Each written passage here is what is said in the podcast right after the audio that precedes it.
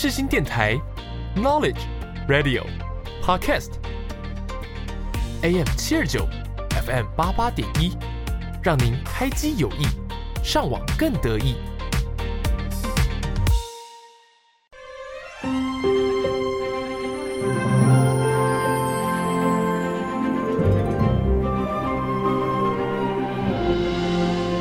欢迎来到元宝的戏法空间，我是元宝。正片即将开始，请把自己切换成勿扰模式。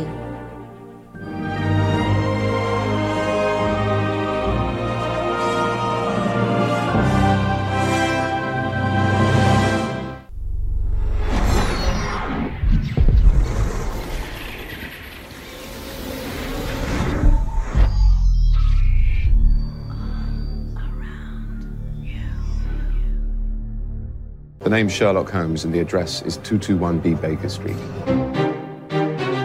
各位听众，大家好，这里是元宝的戏法空间，每周四上午十点零五分在世新广播电台首播，首播后也可以在世新广播电台官网、SoundOn、Apple Podcast、Spotify 收听本节目。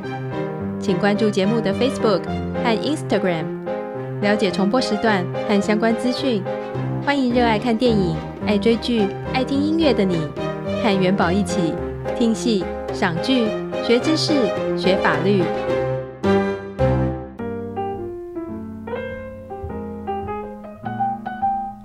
欢迎收听元宝的戏法空间，我是节目主持人元宝。我会在这个小空间里和大家分享电影、戏剧，并且从中抽丝剥茧、拆解剧情，找出影剧作品中的新奇知识和法律问题。每个月除了一般单集，不定期还会有节日主题单集以及当月大来宾。欢迎大家锁定本节目，持续收听每一集。相关播出资讯，请追踪本节目脸书粉专和 IG。有任何想法、建议或是心得分享，也欢迎留言或私讯给我哟。接下来就进入本节目的第一单元。你知不知道什么是当当当当当当？什么当当当？当当当当当当当，就是当当当当当当当。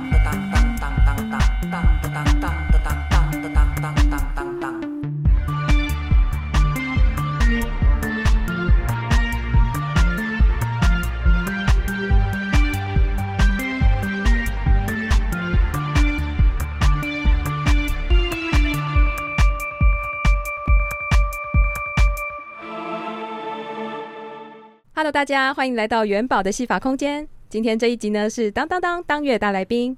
今天的第一单元，谁是大来宾？要带大家认识的是我的老朋友，也是资深电视制作人赖景堂赖桑，欢迎欢迎。喂，各位好，各位好，我是赖桑。其实我跟赖桑算是蛮熟的，但是呢，还是要请赖桑跟听众朋友们简单介绍一下自己。好，我现在在做电视节目，那手上有三个电视，那我现在当个制作人，没日没夜这样子。那今天特别抽空来跟大学同学见个面。对，非常感谢。这个面，对对对。那身为电视制作人呢、啊，在电视圈工作，赖想小时候有过梦想，或是你有立定过什么志向或目标？比如说我们小时候不是都会有什么梦想啊？我长大之后想要成为一个怎么样子的人啊？嗯哼哼。那小时候的这个目标和艺术或是影视领域有关系吗？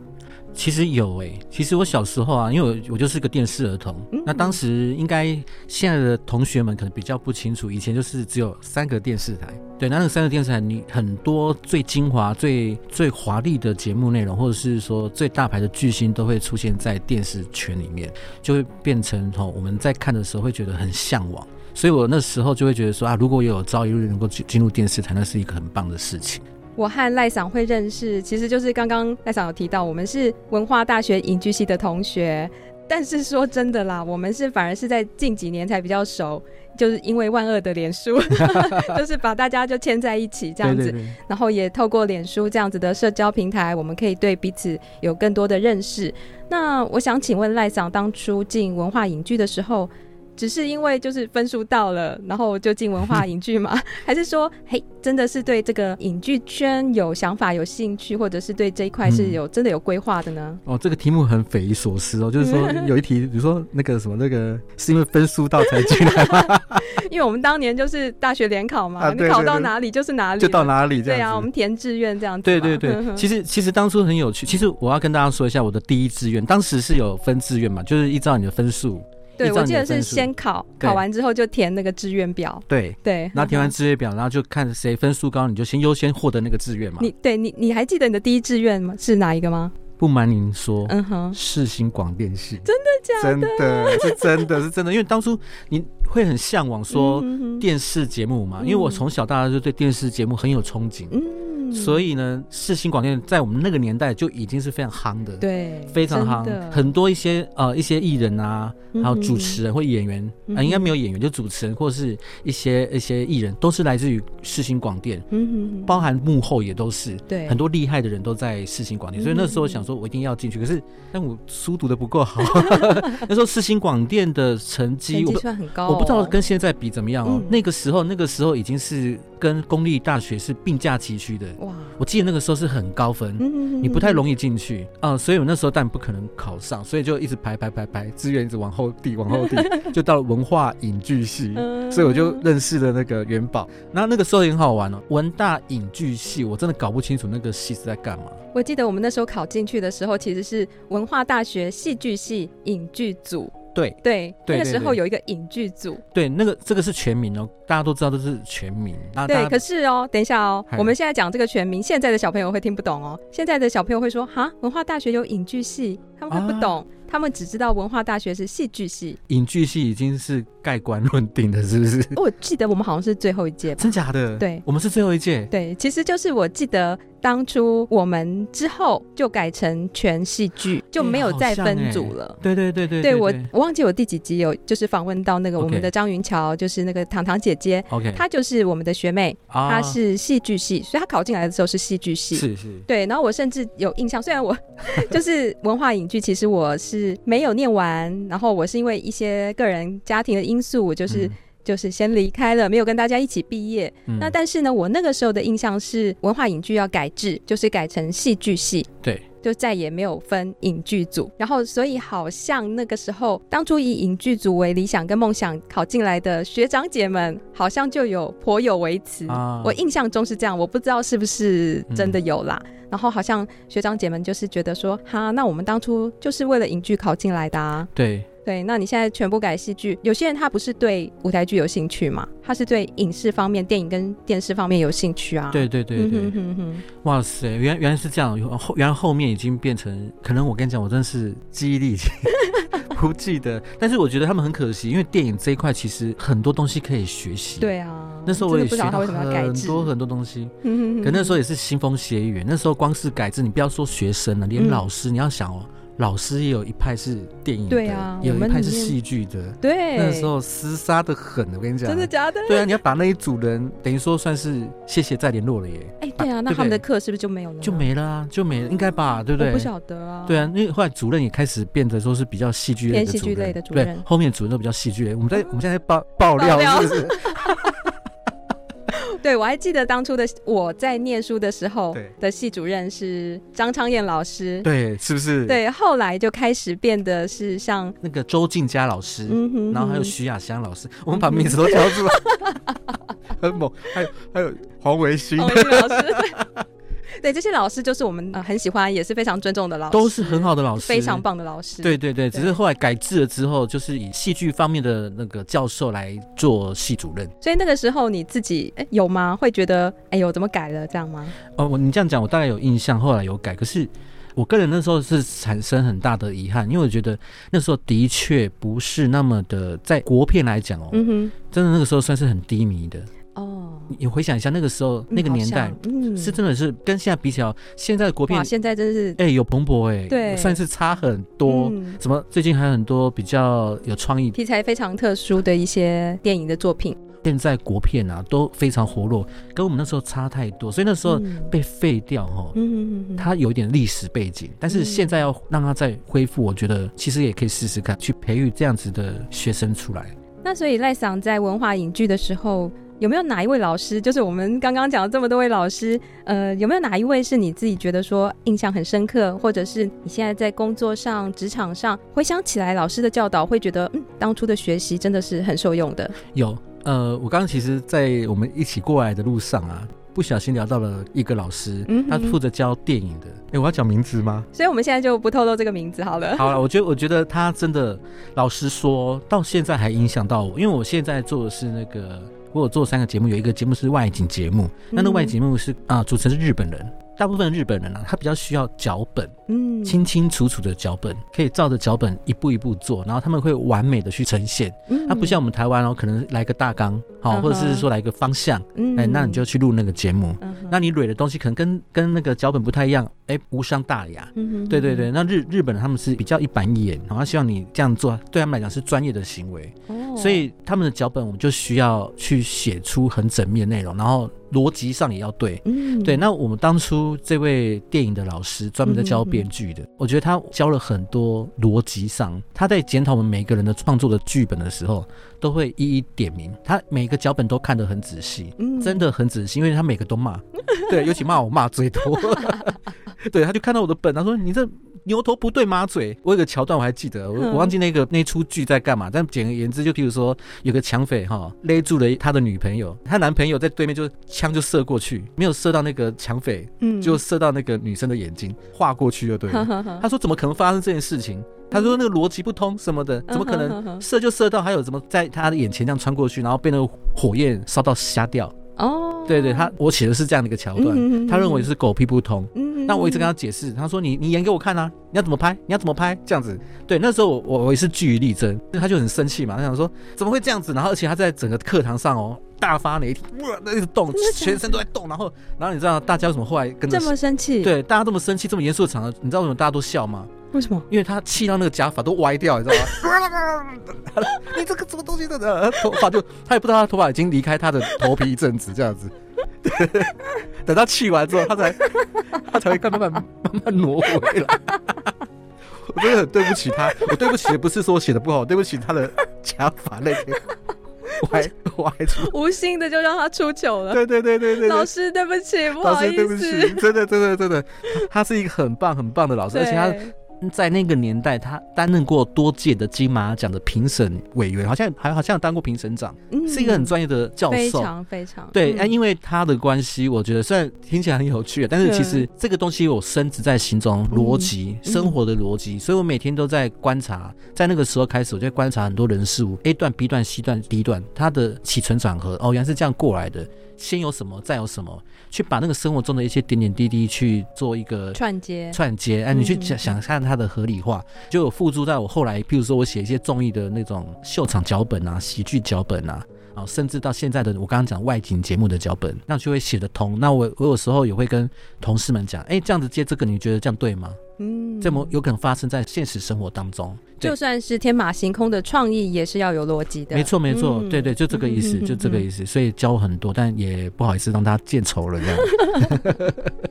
不过老师真的是非常非常专业，那我们这边就不透露他的名字了。对对对，刚刚有提过那个人，但是没有，你们自己去想。好，那我们刚刚就是有讲到，就是文化影剧的这些趣事啊。那我们毕业都会有一个毕业制作嘛？那赖赏还记得你当初的毕业制作是做什么吗？其实我觉得我做毕业制作的时候，我蛮惭愧的。那那个时候，因为刚好遇到我家的状况很不好。哦。我那时候我爸爸后来就是在大二的时候，嗯哼，就生重病，嗯，好，那他就全身都全瘫了。好，那那个时候我其实我本来就要休学了。那那时候助教跟我讲说，这边有那个奖学金可以全额补助，就硬着头皮就继续读。但是我就半工半读了，除了半工半读还要回去照顾爸爸，这样子变成我在后半段的求学过程啊，没办法那么的专心。所以我在毕业制作的时候啊，我是选择了服装组，就是要做服装。嗯，对。可是我那时候。做服装的话，我心想说，就是啊，去借借衣服啊，找适合的服装来呈现舞台剧的表演应该就没问题。可是我的组员，他们是希望说能够啊自己做自己做衣服，做古装的服装啊，哦自己缝，嗯。自己找布料啊，然后自己设计，然后自己跟导演讨论。嗯，那那个时候我就在沟通上有出现问题，最后还是自己做了。嗯只是那时候我没办法这么完整的去做毕业制作，也是我蛮大的遗憾啊。嗯，对对，那个时候我觉得有点遗憾，因为没办法做全职学生。嗯，对对对，然后同学们可能也对我一些误会，但是我也对他们很不好意思。嗯，至今有时候还是会偶尔如果提到，也会跟这些同学们啊讲说啊，不好意思，那个时候真的是我没有时间，嗯。再给我一次机会，我会认真，对拿嗯拿拿画板画设计图啊，然后去一起去永乐市场找布料啊，那一起学裁缝，因为其实我们服装真的，我们课堂上有在教。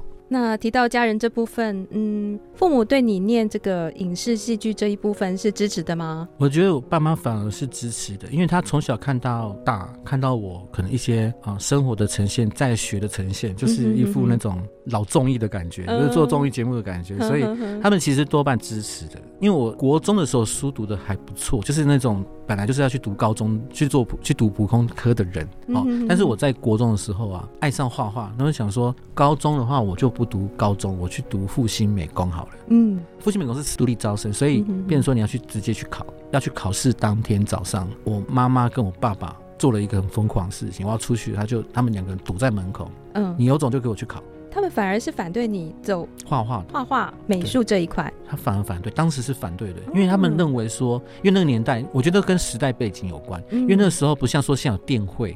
哦，现在三 D 对。这种东西非常的流行，非常夯，就是他们的薪水都还不错，据我所知都还不错，画动画也好，做什么的，因为现在很需要这样东西，又有 AI 又有电玩，哎，又有电玩这些，所以他们觉得你出来不就画油画啊，或者说你画画画给谁看什么的，我就没有办法，我只好默默去考高中，就考上高中之后，然后就大学就读影剧系这样子，对对对，他们那时候反而又心态又变了，因为那时候我高中就爱玩，几乎好像考。考不上大学的感觉，我爸爸在那个大学联考的时候又在恐吓我一次。如果没有这次没有考上大学，你的补习费我一毛也不会出，你自己去自生自灭。所以我就听到我会紧张啊，因为钱很重要，我哪来哪来哪 来那么多钱？就突然也醒过来了。嗯，对，后来就高中在后最后半年，我突飞猛进。我本来根本是不会考上大学的人，嗯，因为我太爱玩了。光高中哦，我在私立学校高中哦，嗯，我玩了三四个社团，没有在就没有在念书，就没有在念 书。对对对，然后他们就觉得你有考上就好。那以你现在的心情回顾学生时期，年轻时候的自己，嗯，有没有自己很喜欢或者是对自己有特殊意义的一首歌，想要推荐播放给大家听呢？刚刚有一些故事都有聊到我爸爸、我妈妈嘛，嗯哼哼，对，然后我爸爸在我大学时候就突然重病，嗯哼，那变成说失去了父亲这个很大的支柱，那妈妈也憔悴了，嗯，所以那时候对于生离死别其实蛮蛮有不一样的看法啦，因为也不知道爸爸什么时候会离开，嗯，对，能够跟他一起生活多久也不知道，再加上说照顾了大概快十年吧，我爸爸妈妈也纷纷都已经。离开了，所以我大概在二十八岁、二十九岁的时候就已经没有爸妈了，嗯，然后就胼手知足，自己靠自己，觉得爸爸妈妈在一个人的过程中非常重要，那所以我时时刻刻都会一直是想着他，嗯，所以那个时候我就有对于有一条歌就蛮有感觉的，就是那个张学友的那个想和你一起吹吹风。当时我记得这首歌的 MV 拍两种版本，一个是爱情版，嗯、一个是亲情版。他开始是歌词说：“我想要和你吹吹风。”嗯，虽然已是不同时空。嗯，对对，这个意思就是说，呃，您的亲情或是所爱的对方，他已经不在这个空间了，心中还是很想他这样子。所以我觉得这条歌常常听很有感觉，甚至会听到流眼泪。那我们现在就来听听这首由张学友所演唱的《想和你去吹吹风》。想和你再去吹吹风，虽然你是不同时空，还是可以迎着风，随意说说心里的梦。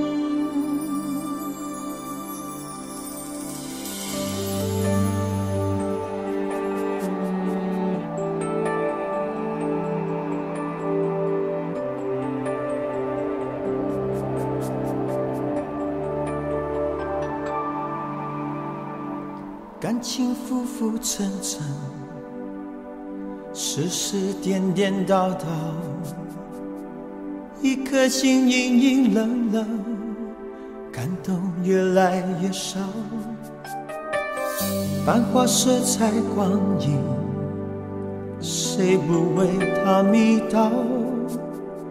笑眼泪光看自己，感觉有些寂寥。想起你，爱恨早已不再萦绕，那情分还有些味道。喜怒哀乐依然围绕，能分享的人哪里去寻找？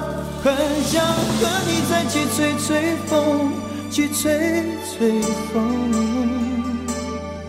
风会带走一切短暂的轻松。让我们像从前一样安安静静，什么都不必说，你总是能懂。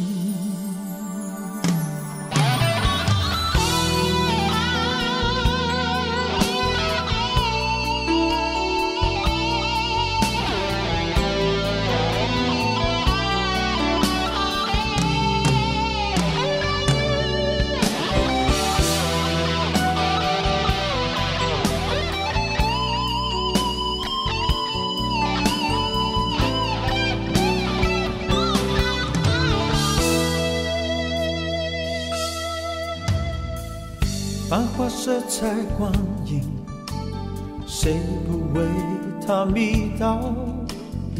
笑眼泪光看自己，感觉有些寂寥。想起你，爱恨早已不再萦绕，那情分还有些味道。喜怒哀乐依然围绕，能分享的人哪里去寻找？很想和你再去吹吹风，去吹吹风，风会带走一切短暂的轻松。让我们像从前一样安安静静，什么都不必说，你总是能懂。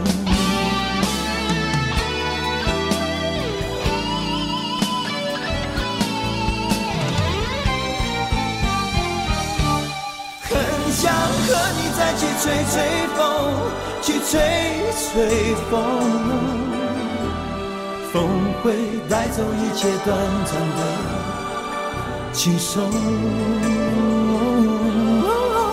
让我们像从前一样安安静静，什么都不必说，你总是能懂。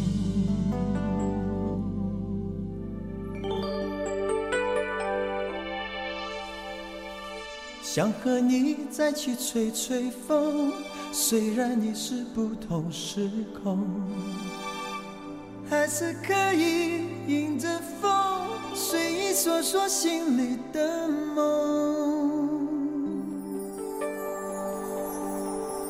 的梦，吹吹风。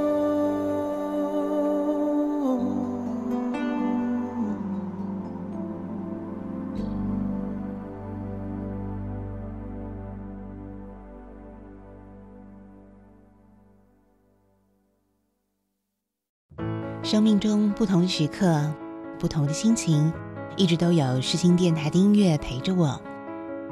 AM 七二九，FM 八八点一，世新广播电台，最懂我的心。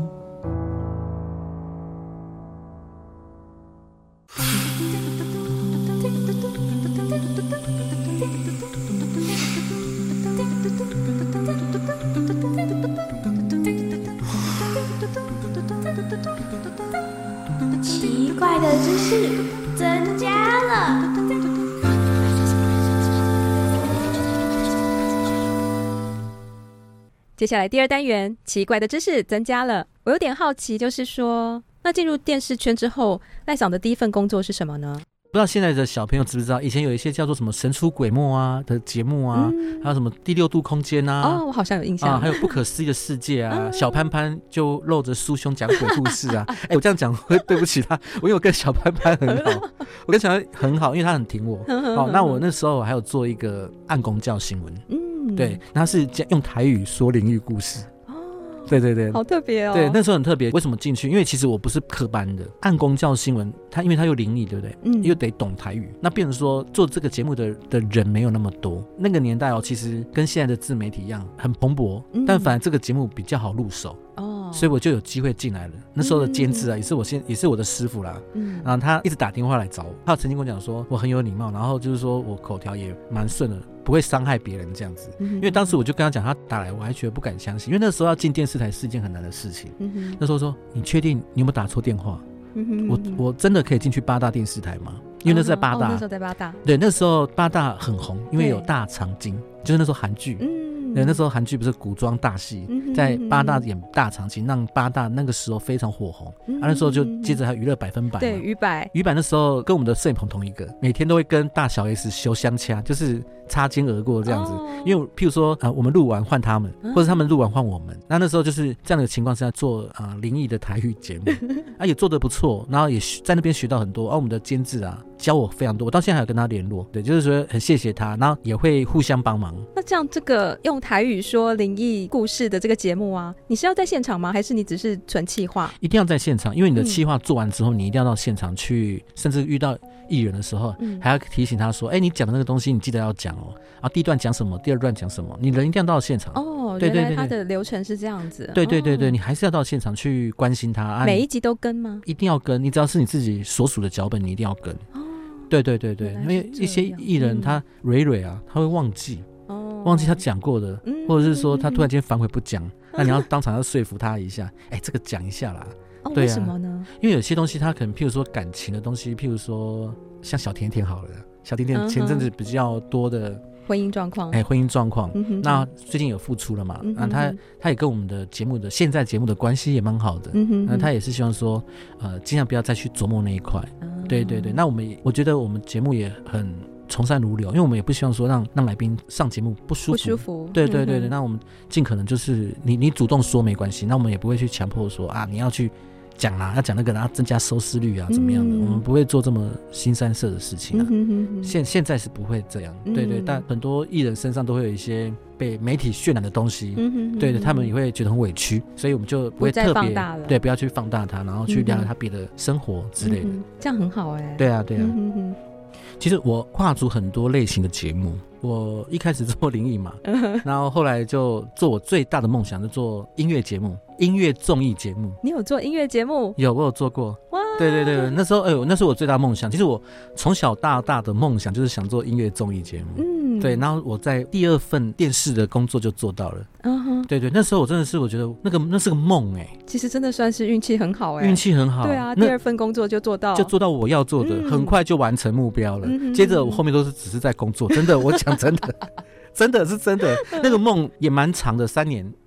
也蛮长的，那那时候就是以前流行那种综艺节目，就是那种大堆头，你知道吗？就是节目一开始啊有主持人，然后有很多来宾这种的。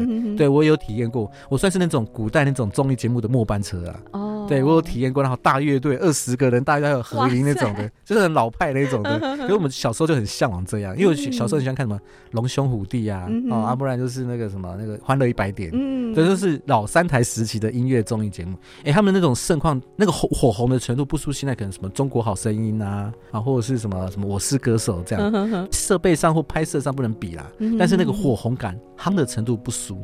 因为哈，我自己要自力更生，我没有爸妈嘛，我告诉自己我什么节目类型都要会做。那跟歌唱综艺稍微脱离了之后，我就一直看收视率报表，收视率什么东西最高？哎，我发现好像新闻节目还蛮高的。嗯嗯，新闻节目那时候就开始开始有什么关键时刻跑出来啦，我开始就去那边投石问路。嗯，因为我发现那时候很多。大牌歌手啊，艺人都已经外移到大陆去了。嗯，他们开始发现那边比较可以赚比较多，哎，比较香，哎，他们那边比较香，所以开始我发现，哎，好像我们的音乐节目开始示威了。我都会嗅到这些东西。我自己，因为我们要生存，我想说，嗯，我们要找一个能够工作可以有长期饭票的，所以就，所以你的市场敏锐度算是很高的。很直白的看一下收视率。哦、现在现在新闻台比较好，数字最清楚。对，数字会说话。那时候还没有 YouTube 嘛，嗯哼哼对，所以那时候我就开始想办法进电视台。第一个工作就很难，财经节目，新闻财经节目。我那时候想说，完蛋了，我踢到铁板了，进去新闻已经有点难度了，嗯哼哼因为我不是新闻科班的。所以非常辛苦。那时候我就学财经，哇塞，完全是一窍不通。那时候有时候六日还蹲在那个金石堂书局，那时候是金石堂啊，嗯、金石堂书局在蹲在那边看一些权证啊、期货啊，或是财经相关的书籍。对，对对，什么是期货？什么是权证？你都要去做这些功课，什么是什么重新学习？根本从零学习，从零学习，根本没有遇过这些东西。对对对，就变成说那时候开始硬学。可是我觉得真的每一个学习都是自己的养分。那时候开始学，然后后来去接触呃早上的现场直播哦，就报气象。可能老板都觉得我比较耐操吧，都丢最难的给我，他丢些天后给我，就天后主播。我哦，我知道你有跟一个天后主播，好像还蛮蛮熟的，蛮熟的，蛮有蛮熟的。他真的非常非常的专业，他专业到就是说，比如说我们十二点多就要跟他对内容了，他一个早上把所有报的新闻电子报新闻，他告诉我们什么？他告诉我说，每一家新闻他报的那个。的角度不一样，嗯，所以你要每一报都看，你才能看到中立的东西。他也很懂财经哦，他也是来讲说财经怎么样，我也要回答出来。我也谢谢我过去的我在金石堂蹲在地上那边看书，每个礼拜去看书。那时候我觉得收获非常多，我觉得在新闻上得到很多知识，让我的整个人的水平也变高了。不是这么的，只是喜欢玩秀场梗的人这样子。对对对，开始有点涵养了这样子。那像这种政论节目啊，或是谈话性节目，都要邀访来宾吗？这部分是你需要做的吗？要，一定要。这部分你觉得最困难的是什么？如果邀来宾来讲，最困难的。一定是邀请最大牌的，所以大牌就是最有名气的，比如说可能要找总统来，嗯，对不对？他们这流程非常缜密嘛，你一定要先写个企划案，通过了之后，他也没跟你讲说可不可以，要说好，那你啊，接下来脚本是什么？脚本也不能脱离题目，嗯、因为他们很害怕说说错话或干嘛的。那这种人物最怕说错话，而且、嗯啊、也最怕说错话你还不剪，哦、说错话还给剪就算了，如果还不给你剪的话，哇！就贻笑大方，所以他们都非常谨慎，所以，呃，这个过程比一般敲一一般的什么市议员啊、立委啊，或者是名嘴来的难度高，嗯，因为政治人物需要肩负很多社会责任，社会责任，所以他不敢乱讲，所以整个敲通告时间可能长达三个月都有可能。哇，为了一个人，对对对对，这是蛮蛮要小心的，每一步都不能够出差错。可是如果说为了一个议题要去敲这位政要来上节目，可是却需要花这么长的时间，就是、哦、那这个议题会不会就过了呢？哦，我懂。嗯，通常这个部分就是变成说是一个新闻圈的敏锐度了。嗯，譬如说我知道接着未来有个选战要开始了，嗯哼，那我们就要积极去跟譬如说各个总统候选人去发这个邀请函，因为他那是未来式可预知的。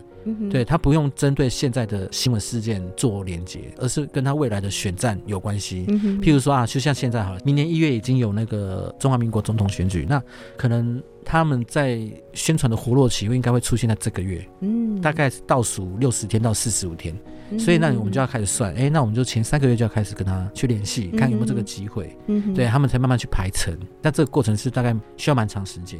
那在这个邀访来宾这部分，有过不好的经验吗？或者是有特别感动的经历吗？新闻圈的人都还蛮算和善，新闻台都蛮礼遇的。我反而觉得比较难搞的经验是音乐节目。这个人状况什么状况？哦，我觉得那时候真的是快发疯了。嗯啊，我有做过那两三个音乐节目，嗯、啊，那个音乐节目它是那一整天会录四集，那每一集大概半个小时，嗯、哼那半个小时可能请这个重要的来宾唱个两三条歌，好，那我们那时候就找了一个其实也算蛮有名气也有代表作的，只是那个时候刚好比较名气没有那么好了，嗯、对，但是他那个时候让我觉得真的是很夸张，他是第一场的来宾，他十一点要对 key。这个时候，那个导播的助理叫 AD，嗯哼，啊，他会跟着这边算几秒几秒。唱歌的时候不是会切换镜头嘛，就要透过那个助理导播去算秒数。他们那天十一点多开始对 key，对一对，突然间这个大牌就讲说，我觉得我喉咙没有开耶，刚唱起来不顺不顺的耶。好，然后那时候我们制作人啊就说不会啊，刚唱的很完美啊。嗯哼哼，对啊啊，那不然我们再唱一次好了，再对一次好了。乐队跟着跑，好，跑完之后就我觉得我声音还是不行耶，那我今天不要录了。哎，到底是怎样？对。你你你可以知道说，我知道我知道我懂。对，我今天如果没来还得了？嗯，对，我们要播出，那你你少一段，然后我摄影棚都付了，对，我摄影棚也付了，导播组也付了，乐队也请了，因为我们都是分摊嘛。譬如说我们四级，对不对？那这些导播费啊，还有棚费啊，还有这个乐队的费用一定就是除以四嘛，那、嗯啊、我们才能 cover 我们的制作费嘛。嗯那、啊、你你少一段怎么办？嗯完了，而且他也算有知名度，我们也希望录到他。结果他居然讲这句话，说、嗯、我喉咙有点干呢，我觉得我今天还是不要录好了，好你知道吗？好刁难人家哦，刁难人家哎、嗯大家恭候你驾到，然后灯光啊、摄影师啊乐队都到齐了，嗯然后乐队也都奏下去，就你跟我们讲这句话，嗯最后怎么巧？后来就巧说啊，最后一场什么时候？比如说我们其实我们最后一场是录到八点好了，嗯好，那我八点之后再过来。可是你知道吗？好，录是归录了哈，八点多你来，哈，你开嗓了，你录了。嗯问题是，你有没有想过，我们十一点就开棚了？我空棚，我空在那边没有办法录，嗯结果我还要再多浪费后面再多加个可能一个一两个小时去录你的东西。嗯哼哼哼对我们制作单位会觉得说我们浪费很多时间，好，然后还要乐队啦、导播啦、摄影棚，超时是要加棚费的。嗯对，这个制作人都要去瞧，所以我觉得他很明显的就是有点点不太尊重制作单位。对啊，他的一些在幕后的负面的东西，其实也时有所闻，所以后来他在台湾就没有那么的出名了。哦有一些不好的名声就对了。哎、可是因为他真的太会唱歌了啦，哦，他在大陆现在是蛮红的啦。哦，哎嗯大家我我等下去想要再问一下是哪一位，很想知道，很想知道。私下问，对，私下问。对，所以我在看到他，我就觉得哇，摇头。那刚刚听过赖桑有制作、企划过很多类型的节目，那总共有哪些类型呢？刚刚讲到音乐节目、政论节目、新闻节目，还有现在有三个节目嘛，一个是外景节目，是讲日语的，台湾好吃惊，在国台湾好吃惊新哎国新卫视播。好，那另外是主持人很帅啊，主持人很帅吗？对かっこいいですね。哎对他很帅，当初他其实是我们的同事哎、哦他是负责我们做后制的，而且我不认识他，我没有看过他，他是接案的，嗯哼他帮我们翻译。 后来要换主持人，然后我们同事啊就很喜欢他，说：“哎，我们来推荐一个帮我们在做后置的人。嗯我说：“好，来来来。”然后来，而且发现哎，他是个帅哥，而且他背景还不错，他在日本的有一些资历也蛮好看的。那我们就是想说试试看，让他来做外景。对，没想到哎，他真的是蛮敬业的。所以他之前在日本都是做幕后吗？还是也有目前？目前居多，他以前是幕前，哎、哦他以前很妙，呃，不是很妙，很厉害。因为日本的舞台剧很流行，在那个日本，他们有一个舞台剧团体，类似像杰尼斯这样，就是一个偶像的舞台剧团体。那他是主帅，然后主帅，所以呃，他们的舞台剧呢，曾经有登上他们的那个武道馆。这个模式在台湾是看不到，就是前面认真演戏，啊，中间就唱他们的歌，嗯然后那个粉丝就疯狂在叫，摇旗呐喊这样子。嗯然后最后就是大家就可能譬如说啊，有买什么会费还是什么的，哎，你就可以上台签名或是干嘛的。嗯他们就把那个剧秀跟那个清唱合在一起，合在一起。对对对对，是他们的一个文化。然后他也曾经在日本拍过很多广告，嗯哼然后因缘机会来到台湾啊，刚好有机会来到这个节目来做主持人这样子，然后也很棒了。他也是入围两次金钟奖。对，这边要恭喜我们的赖赏赖制作这个外景节目《台湾好吃惊》两度入围金钟奖。很谢谢啦，对我是沾光啦，那对个是他本身厉害啊。因为现在分的比较细嘛，嗯那好吃惊是入围哪一项呢？它的这个奖项的全名是什么？生活风格节目奖，生活风格节目主持人奖。当然，他的努力也是有目共睹。那同事们的努力，因为我们同事才两位哦，两位哦，然后负责写脚本给他，然后他也很完美的去呈现。然后我也很谢谢。高志能够这么努力去呈现脚本啊，也很谢谢同事们这样子无怨无悔，力啊超米啊超为这个节目然后写本啊，然后啊做剪接这样子，嗯很感谢很感谢。做外景节目真的很辛苦哈、哦，非常辛苦。你觉得是不是制作的所有类型里面算是最辛苦的呢？非常苦啊，因为有时候你就是为了等一个画面，或是等一个 timing，、嗯、你在那边等很久。嗯、对，而且一整天录下来，顶多录个一集。嗯哼，对，不像说在啊棚内，你看我做音乐节目一天还可以录四段，嗯、然后这边。棚外的话，你一天顶多录一集，呃，也会担心说会不会拍不到该拍的，因为呃外景很多未知数，有可能会下雨，对啊，有可能被晃点，外景有很多突发状况，但是也非常难忘，嗯、越难的时候越难忘，这样子。颁奖典礼当天有没有什么特殊或者是你觉得印象很深刻的事情可以跟听众朋友们分享？我们这次跟去年一样，就是高志他是入围主持人嘛，所以我们我还有两位同事，就整个 team 四个人会去走星光嘛。嗯哼，啊，走星光就明明就是大家会希望穿好看一点点啊。前几天就问同事啊，啊你们会穿什么衣服啊？嗯哼，哎，我跟你讲，我那个同事哦，已经默默在减肥了。没有，他其实是在入围之前就开始减，他只是入围之后他他知道他应该会去走嘛，他减更多。对，然后然后头发也去烫了一个卷卷的，就烫卷然后换颜色什么的。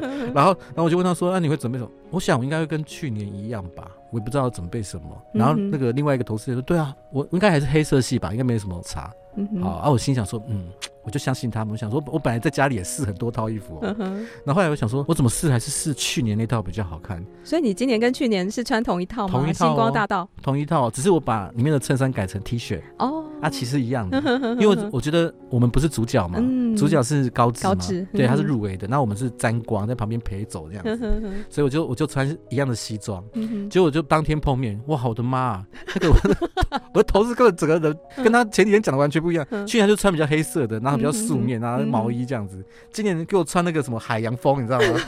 一男生哦，他穿一个海洋风，上面还有还有很多呃一些艺术的精心设计、精心设计的大衣服，然后上面还有一些有点泼墨山水画，可是里面有一些熊啊可爱的图腾在里面，就结合有点可爱又时尚的感觉，就跟原本讲的都不一样，不一样啊！然后准备那么齐全，然后 然后整个书画也不一样，然后我就穿去年一样的东西，可恶。对对，可是我很谢谢他啦，他们两个人真的是帮我们节目很多忙。对，然后我去年的我走新冠的时候，跟高志一左右，然后他们俩在比较外围。那这次我就让让那个穿海洋风的那个，我要回去看照片。站在他是站在中间，就就让他站中间这样子，让他跟高志最接近这样子。对啊，我觉得我还是很谢谢他。我记得啊，你不是讲，你不是讲，你穿跟去年一样。我记得穿去年一样的，结果只有我穿去年的，可恶！我想说怎么连这个都要耍心机？不会啊，不会啊！我觉得你碰到的这些朋友们呢、我觉得我现在这样看起来啦，我觉得大家好像都还蛮好相处的，对你也都很好。对对对对，我觉得我很高兴，那个台湾好至今的同事愿意接受我这么啰嗦，哦，这么的难搞。我相信你对节目的制作啊，一定要求很高。现在已经比较不要求，因为他们已经可以独立制作，哦，可以上轨道。对，他们也曾经也跟我讲说，赖哥可不可以不要这么严格？对，那我哦，他们有明有只讲说你很严格。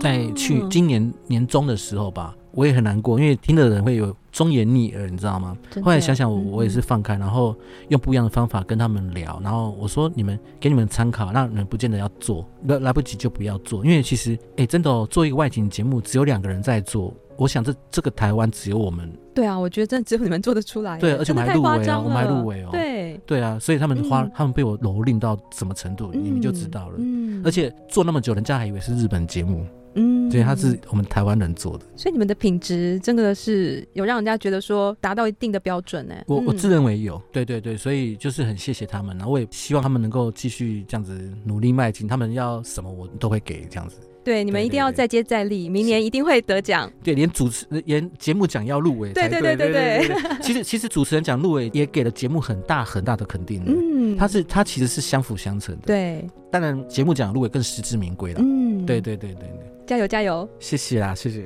那我知道，就是做节目啊，压力真的是蛮大的。那赖嗓，我知道你也很喜欢听歌，然后唱歌。赖桑也算是我们这个内湖张学友。那我想请问赖桑，就是说你常听哪类型的歌曲呢？可不可以推荐一首你现在很喜欢的歌，我们来播放给大家听？休息一下。好啊，就是国中的时候就蛮喜欢那个阿拉丁，嗯、因为阿拉丁就觉得很多贫穷跟富有的一种啊、呃、那种矛盾情节，最后又在一起，嗯、这种梦幻式的故事嘛。嗯、那加上它里面的歌曲都我都觉得很好听。近期又把它变成真人版嘛。他歌有更好听，他改编这个更好听，对，所以我，我觉得新的版本也很好听。对对对，所以我觉得很推荐他们这个一系列的歌曲给听众朋友听。它的主题曲是《A Whole New World》。那我们现在就来听听这首《A Whole New World》，二零一九年真人版阿拉丁的主题曲。I can show you the world,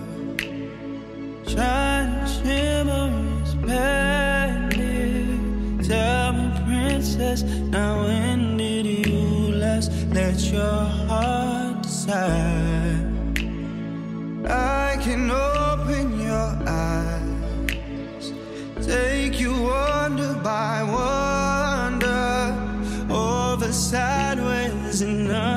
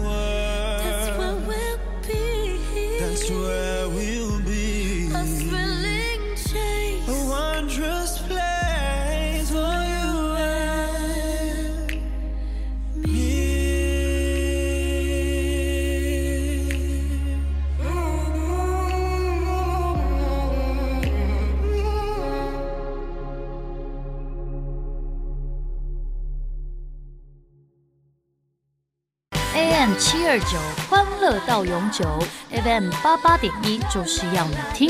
放音乐，疯狂流动，再找到我。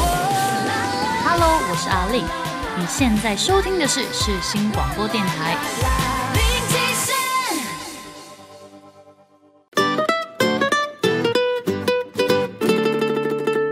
接下来第三单元，想再和你聊一聊。我想请问赖桑，就是前几年的疫情啊，对电视圈有些什么冲击吗？哦，那个时候蛮艰困的耶。那时候该不该录，就是一个很大的问题。嗯，那时候曾经有一段时间是不能录影的。那我们大家也都是居家上班。比较幸运的是，当初我手手中的一些节目都刚好是有存档。可以度过一个最艰困的一个月的时间，但后来还是得录嘛。嗯哼，那后来得录啊，哇，那就很多戒备森严的事情要出来了。比如说，这个节目中一堆隔板跑出来，对，那一堆人戴那个面罩，面罩就是有有厂商啊，就是我们郭董的厂商，郭董他们家出了一个那种，就是几乎不会遮到脸，遮到脸，然后接触脸的面积很少的一个一个面罩。嗯，对，后来我就去一直去比较，哦，这个面罩看起来是最不会遮到脸的，啊，也不会反光之类的。对啊，我们就不会反光，其实蛮厉害的。对啊，因为你看棚内那么多灯，那么多灯，对啊，它它尽量可以不反光。我觉得哎，那这个真的蛮强的。那个时候变成大家都在互相哦，各台都在问说，哎，哪一 哪一家面罩比较好？这个好笑，因为要要找到一个漂亮的面罩，不要在画面上有一些影响嘛。对对，所以那时候就是这样子。那路很难啊，那艺人可能勉为其难会来，但是呢，素人就很麻烦了。素人本来说要来，他可能就觉得啊，我们爸妈叫我不要来，我女儿觉得太危险了，不要叫我来。哇，真的有开天窗阔，嗯、那我也只能就没办法录他了。嗯，那那个时候比较麻烦的是说，假设本来艺人说好可能明天要录，就今天确诊了，就不能来录了，我们也只能摸摸鼻子。那个时候真的没办法了，工作人员哦，包含摄影师，戴口罩，戴全罩式，嗯，录影，哦。好辛苦哦，真的超级累的。那时候真的超级累。我想说我，我、嗯、我怎么有一天会变成在过一个那个电影情节般的人生这样？但是其实哦，因为大家都窝在家里，对不对？那时候收视率还变高了。哦，反而哦，对，哎、大家都窝在家里，是。所以那时候才会，其实同时间，嗯，YouTube 在那个时候是最盛行的时候，诞生了很多啊、呃、新的 YouTuber。对对对对对，嗯、哼哼就是刚好那时候也带动了传统电视，也带动了串流。那其实元宝除了跟赖桑是老同学之外，其实我们也是狗友。这样讲会很奇怪？就是呃，我们都有养狗狗。那之前呢，会一起参加一些活动啊，会聚会啊，像是宠物路跑那些。可是就是这一两年，我们狗狗聚会的一些狗狗们都相继离开去做小天使了。嗯、那就包括我们这个赖嗓的狗狗。那如果说嗯、呃、不介意的话，可不可以跟我们聊聊这段心路历程呢？哦，可以啊，就是他是去年十月九号离开的，嗯哼哼，他走的太快了，非常快，他大概从发病明显的发病到离开才二十天，嗯，对，然后我在十年前是在那个东区的钱柜外面看到他的，那时候有一对老夫妻。那老夫妻就是在那边吆喝说：“哎、欸，大家不要认养狗啊，流浪狗啊，什么什么的。”那时候我就探头过去看，然后就看到好多只狗，每一只狗就黄色的，嗯、就像你看到那个皇帝一样，嗯、好多只小皇帝就对了，嗯、很多只哦，很多只，嗯、然后活蹦乱跳，有一只还跳到我身上来。那个阿伯就讲说，他们哦刚断奶了，刚断奶四十天了，因为哈、哦、就是那时候下大雨，然后那时候很冰冷，然后那时候感觉妈妈好像快撑不住了，所以他们就把这些小朋友啊跟母狗都带回来，好像去。养就对了，他们就讲说他们养了很多流浪狗，但是他一断奶就应该要送给大家，不过他们没办法再支撑，支撑这个压力就对了。然后我那时候想说，我一直很想养狗嘛，他说爸妈在的时候，爸妈妈有洁癖，他又不想让我养狗，爸妈已经走了嘛，哈，我就先挑了一只很活泼的，我在挑它的时候很奇怪哦。后面有一只窝在那个纸箱的边边角角，我心想说那只怎么那么可怜？我这我这个人就是喜欢同情，你知道吗？我把那个最活泼的放下来，哦，然后就把那只最看起来很虚弱的那只拿起来。我想你是不是被欺负了？我在拿它的时候，那时候心想说，我该不该养它？我第一刻会想到说，那它死我不会难过。嗯，你知道为什么吗？因为我爸爸妈妈刚离开，哦，所以你认养皇帝的时候是爸妈都走了之后的两三年。嗯嗯。那我心想说，爸妈走的那个，我心情都扛过来了。我觉得你只是一只动物，你以后离开我，应该也不会那么痛吧？嗯嗯。对，所以我那时候我就鼓起勇气，我就带回来养了。嗯哼哼。对啊，因为他身身上穿黄色嘛。啊，那天又坐小黄回去，然后我想说要叫的霸气一点点，嗯、但是又不能够太无理，所以就叫皇帝，嗯、黄色的弟弟，不是红胸啊。我后来才知道说，为什么他那么胆小，那么虚弱，看起来有点像是被欺负，不是？嗯、他身上一大堆病，皮肤病也来了，然后那个身上也一堆虫。嗯，对，那时候前半年呢，就是一直带他去看医生，花了几万块。后来这半年把它医的差不多之后，哎，它就开始变大只。那时候我会觉得它很奇怪。那时候前半年它吃好多东西，嗯，非常多，但是怎么吃都不会胖。然后后来才去查，才查出来有虫，对，有虫，肚子一定是有虫了，超多虫。后来排出来吓死我，哇，原来它这么多病在身上，嗯，对啊，而且它那时候有一个什么疥虫病吧，嗯，疥藓，嗯，哎，用到我身上来。哦，真的，我那时候养了一两年，嗯，对，那时候两年，对啊，我那时候跟兽医也讲啊，我还跟兽医讲，哎，兽医怎么办？我身上啊也很痒，哎，那该怎么办呢？嗯，对，然后兽医说，哦，我我只负责 狗的部分，对，那您的部分呢，请找医生。我我本来很认真问，后来 对哦，他是兽医，我怎么会问他这个问题？对，我怎么会问他这个问题？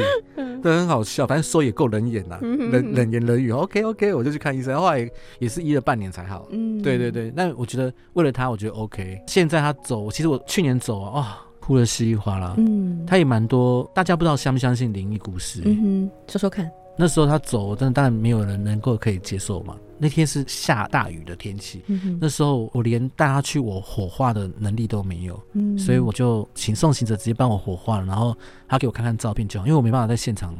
太难过了，太难过了。嗯、对对对，那他就帮我葬在三芝的一个山坡上吧，嗯、对，也是合法的。嗯、哼对，可是那时候那一整天都阴雨绵绵，然后我但每天都会哭啊，每天以泪洗面啊。嗯、然后人家不是说过世的人啊，七天他会回来。嗯哼，哎，我的狗第十天会回来。他有回来找我，他就是我，我偶尔有时候会有一些灵异的体验呐。那那天是第十天，其实我是醒过来了。那天我发现我怎么身上有东西，醒过来，眼睛张开了，我发现他在我面前。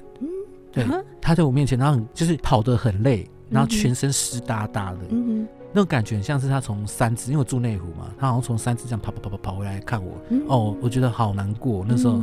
他还跑来看我，然后他一直舔我，嗯，他一直舔我，然后我身上我身体动弹不得，绝对不是梦哦，是真的状况，嗯，然后我动弹不得，然后他一直舔我，基本上以前呢、啊，他只要舔我的脸，我一定会拿手去遮我的眼睛，嗯，因为我我怕我的眼睛会感染，我曾经不要舔眼睛呢，舔到去一直看眼科医师，嗯，因为发炎一直发炎，嗯，因为他很喜欢舔嘛，他喜欢你狗喜欢你就一直舔嘛，嗯哼哼，所以我都会这样折，可是那天我我没有折。我不能抵抗，但是我很享受那一段，因为那次是我最后一次让他整个脸被他舔，嗯哼哼，对，被他舔，然后我整个一直哭，哭完之后我一直想喊皇帝，喊不出来，嗯，最后我用吃奶的力量喊皇帝之后，他就消失在我面前了，嗯，我就起床了，我看到他，我觉得我很高兴，然后看到他好像也很高兴，只是被淋湿了，很舍不得这样子，嗯，但是我觉得这一段让我觉得说。灵魂真的是存在的，他也很高兴回来看我。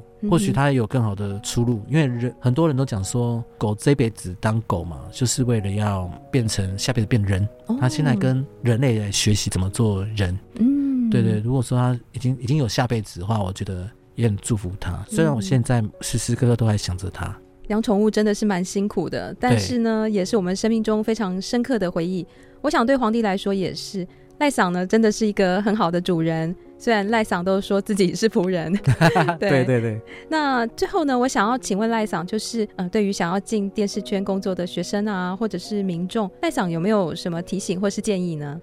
我觉得很多人可能开始会觉得说啊，电视圈到底要不要去再接触嘛？因为现在自媒体这么多，嗯哼哼，对。现在我的看法是说，其实任何一个媒体都不再壮大了。电视台它的优势是说，它可以直接直播到某一个地方，嗯哼，好，然后去做一个计时，嗯，然后或是说可以做一个伟大的戏剧。串流的话，可以再集资做更更棒的戏剧。我觉得每一种媒介都有它不一样的特色。嗯，那我觉得每个媒体如果知道自己的强项在哪，每一个东西都可以茁壮，每一个都可以竞争。所以如果说呃，就是听众朋友对于媒体有兴趣的话，我觉得你都可以试试看。嗯，对对对，你去试试看哪一种是哪一种风格是你喜欢的。我并不觉得说传统媒体就此打败，因为传统媒体在台湾来讲是一个很大的机器，嗯、你要它消失有点难。但事实上一直都有在做转变嘛，哪怕未来我觉得到底是 YouTube 串流强还是传统媒体强，我还不太能够。我觉得我不我不会说死，我还算是乐观，因为太多层面的。比如说串流越来越贵，嗯哼，你还会再继续看下去吗？嗯，对。那 YouTube 都是自媒体，那一个人的创作能够一直创作下去吗？嗯哼，对。然后如果他他变成大事业体。它撑得住吗？对，这个都很多考量。那传统媒体有它的优势在，它的设备已经是最完善的，把自己最强的武器拿出来。那每种媒体都有它的一片天。以以前都说大众传播嘛，那我们我觉得现在是小众传播。嗯，好多小众传播，每个人都可以有自己一片天。你要有自己的特色，对对，找到自己的特长。是的，是的。那节目的最后，赖桑有没有很喜欢，或者是对自己觉得说有特别意义的一部电影，想要推荐给大家呢？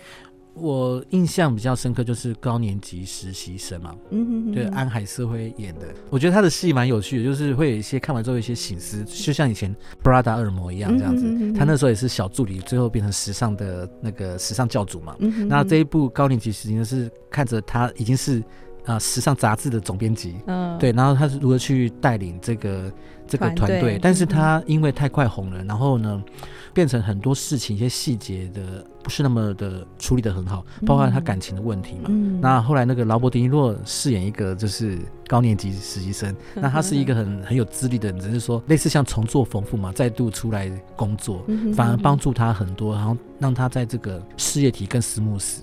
那我觉得很多醒思啊，我自己在工作的时候也会在想这个问题，嗯，人家怎么对我，或是说我怎么去对人。嗯、那在这部片中，我觉得每一个听众在工作上也可以多去感受这个人与人之间的一种互动相处。对对对，所以我觉得蛮推荐高年级实习生给听众朋友。高年级实习生呢，也是元宝很喜欢的一部电影。除了佩服高龄重返职场的这个勇气，也觉得说，如果身边能有一位如此暖心的长者智者。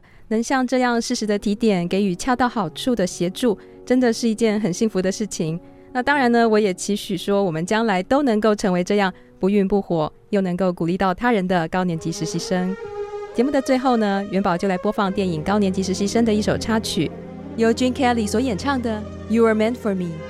今天非常感谢赖景堂赖桑来上节目接受专访，谢谢，也谢谢大家收听这集元宝的戏法空间。那我们就下集继续在空中相见喽，拜拜，拜拜。Life was a song, you came along, I've laid awake the whole night through. If I but dared to think you cared, this is what I'd say.